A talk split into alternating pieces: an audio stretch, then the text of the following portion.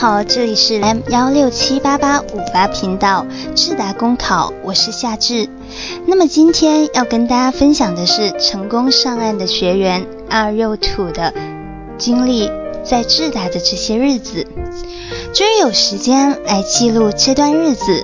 说起来很惭愧，我都算是智达的骨灰级人物了，因为不想离开家里，每次就只考省考。每年一次，还只能报家乡这边，但竞争真心大。文笔不好，叫我流水账的记下来吧。刚认识智达的时候，那还是一个遥远的时代，它还不叫智达。那时同事说在职没什么时间，到 YY 找些网络班试试吧。于是就注册了 YY 账号，在上面搜了几个网络客厅。或许是缘分，无意来智达听公益课，也忘记是莫南辉还是黑手大大在无节操的上课了。反正他俩都听了一节，然后就联系了客服，询问了价格，看着不贵，而且都是晚上或者周末上课，对我这些上班狗太合适了。最重要的是终身制，所以就报名了。前两次都因为笔试靠后，而且自己本身又是有编制的人，更可恶的是，当时的领导比较小心眼，不让考。那时觉得还待遇还行，而且那头还给了我一个小小的职位。于是前两年都是随便的笔试，然后是镜面，但都是小三，再也没有认真听课，没认真准备。最后都没有翻盘，真正准备的是今年，因为去年巡查组来巡视后不能混岗了，待遇降低了，而那最可恶的领导听说也要调走了，因此心里想，今年该走了，不能继续在这里待了，而且今年广东也加进去联考了，少了一些竞争对手，心想应该会容易很多。谁知道今年报名的职位比去年还要多人，于是，在考前两三个星期，看到智达的申论冲刺班，想着申论每一次自己都在及格线，看着价格九百八，而且老学员还有优惠，想就没想就报了。后来成绩出来了，发现真赚了。潘神的金字塔开头。万能结尾，这次申论都用上了，成绩也比过去高了差不多十分，所以这次笔试终于做老大了。于是我又不知廉耻的联系了随心，加入到备考的面试大军中。那时为了在不在老同学这里不显老，还专门用了当时的申论班学号，一方面是为了装嫩。另一方面是觉得幺六零幺幺零这个学号实在太适合我了，因为幺六年我就需要第一，需要零个人超越我。现在想想还真是迷信。然后我进入了二十七期的小班，劳模清风带班，选班干那晚，我就说了一句自我介绍。我平时不喜欢说话，请清风多点监督我，带我上岸。说完后悔了，清风就让我干上了班长。在日后理论课的日子里，可能同学们都太爱戴我这个班长了。一到专项突破的练习，除了芦苇，只要我不上麦、寻染色、兔子、小姨、青青、小凡、小笼包等等，这班兔崽子就不上麦。每次都要清风点名才行，我自己都醉了。这里我想说，大家一定要开口，不开口真不知道自己说的有多烂。尤其在体制内，但又不是公务员，以为那些组织应急自己在工作中都做过，但一到你用嘴说出来的时候，都是。不一样的，那时连你自己都想狠狠地揍自己。理论课就是每晚有条不紊的进行，灰灰的应急，黑手大大的毫无底线的人际，追追的热点中分。南旭的名言警句，山木的组织，清风的拓展思维，夏至的小众提醒，还有扶摇的乱点鸳鸯，乱组铁三角，乱搞 CP 的加课。团团的日记，我要说声对不起了，只有只记录了前几天，后面因为整个人太烦躁，就没继续了，可能就导致我最后面试没上八十。听说一直坚持写日记的都上八十了。理论课结束后，每天就是刷题、刷思路，遇到不懂的题目在 QQ 群里提问。清风是彻底的劳模，只要有人在群里问问题，不出三十秒他就会回答，而且他的回答不会给你答案，只会给你不断的提示，还有不断的开拓思维，因为在智达没有标准答案，只有思路还是思路，只有开口还是开口。我是个懒人，基本很少提问。但看到他们问的问题，我自己也会想；看到一些比较新颖的想法和思路，我自己也会记录下来。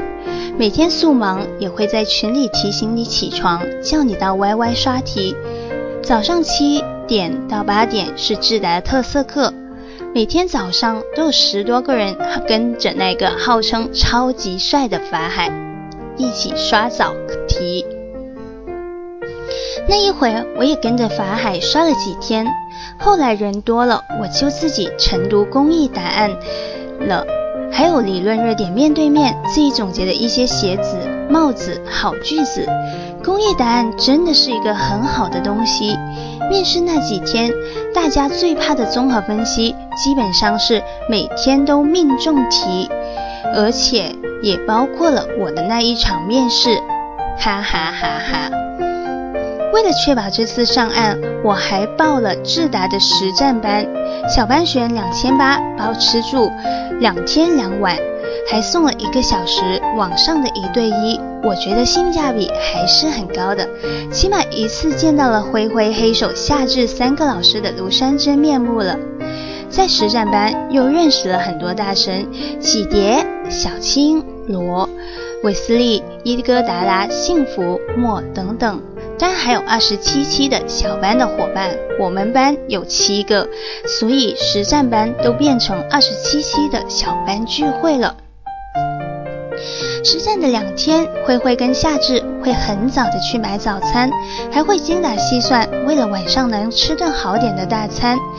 每走一次实战流程，他们都会提出你存在问题，例如语速过快、口语太多、思考太长、废话太多、眼神飘忽等等。其实实战重在走个流程，当一切都熟悉了，然后就以以后的刷题。提供了一个依据，你可以更加注重在答题时的一些细节，而且面基完的实战班的小伙伴都很好，大家一起刷题，一个读题，一个答题，每人一套。所以在临近面试前一个星期，我都跟着他们一起刷过题。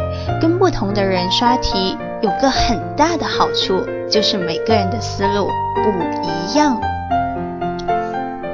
因此，你可以吸收到不同的东西，然后据为己有。针对实战时，夏至说我废话太多，思路不够开阔，脑洞不够大的问题，我还专门刷了一天的思路。那时是和某兵的学员一起刷的，刷完后我感觉他们弱爆了，所以刷了一天就没跟他们一起刷了。还是智达的大神多啊！在实战后，我也遇到过瓶颈。那两天一答题就乱，不知道是感冒了还是其他了。多亏启蝶的笔记分享，还有清风男神的小视频。我比较懒，所以我在重新理顺思路时，我都在看清风录的小视频度过。这些小视频我看了四五遍，差不多清风的说话方式、内容、语气我都记下来了。这是懒人理思路的做法。当然，最好还是自己做笔记、自己梳理，所以我还是很感谢清风的。当然，我也很感谢夏至萌嗲妹子，她为了给我上一对一，都出差培训了，晚上还要支开她的同事，说要帮男票培训面试，而且那两天快要面试了，我的心情很不好。她在一对一更多的给我鼓励，实战没夸过我，那晚都开始夸我了。虽然我知道自己还是很菜，因此在智达算是一个机构。但我觉得更多的是一个温暖的大家庭。人广大军面试那段时间，无论在 QQ 群、小班群还是实战班群，都存在大家的呐喊，还有加油声。得了高分上岸了，还一起发发红包，开心一下。考了高分没逆袭成功的，给个拥抱的表情，说句我在智达等你回来。陪你上岸，我觉得不论男女，看到听到也会觉得很窝心吧。我面试前那晚，微秀就收到夏至、幸福等小伙伴的私人祝福。我记得我还将智达考前魔咒改了几个字：笔是比我低的没我流利，流利的没我有内容，有内容的没我有气势，有气势的没我笑得甜，会笑的没我帅。面试在下午，电脑抽签，尼玛倒数第二个，霎时整个人都不舒服了。那时考官肯定累死困死了，拿到号码牌一九一号，无聊中周围太吵睡不着，一分钟联想，好吧，就用一九一来联想，一加九加一等于十一，一组十二个人，我第十一个面试，天助我也，都是一，我就是要考第一呀。然后就专心的睡了会，因为不能带资料，所以一直在脑海中回顾组织题和应急题的思路。后来到答题的时候，都是按照那些框架填充了。到我面试进试试，尼玛，主考官连欢迎词都不说了，直接开始读题。幸亏第一题他虽然说了很长很长，起码八十个字。但就说了，微信、微博那些短阅读取代了传统纸质阅读，你怎么看？心里窃喜，这不是公益答案的题目吗？然后我就巴拉巴拉的说了一堆，期间一直注视中间的考官，也看到主考官的一个点头，隔壁的两个考官也对我笑了笑，所以即使我说了两个口误，也是笑着看着他们。也许高兴过头，又或者想着自己都倒数第二个面试了，中分连题对策都是说了两句话都结束了。四道题下来，一出来一看时间，十二分钟，自我感觉刚刚好。成绩当场出了七十九点幺六，后来才知道自己那组只有一个上八十的。看到同在等成绩的，但不是我的对手。只有七十三分，心里不怕时，觉得自己答的都算流畅了，而且也跟考官眼神交流了，他们也有点头，甚是郁闷。打开手机，收到夏至他们的微信，说了分数，不开心。夏至还安慰了一番，因为不知道对手成绩，当晚整个人都不好过了。第二天中午。网上查排名，首类成功，截图发给了夏至，也告诉了清风，发红包给了大伙，算是上岸了。未体检前，智达这个家还不断在群里提醒我们，不要去浪，早点睡，吃清淡，预检等等。真的不怎么说话的我，我觉得在智达很温暖。最后再次感谢智达。感谢每一位老师，感谢在一起奋斗过的小伙伴。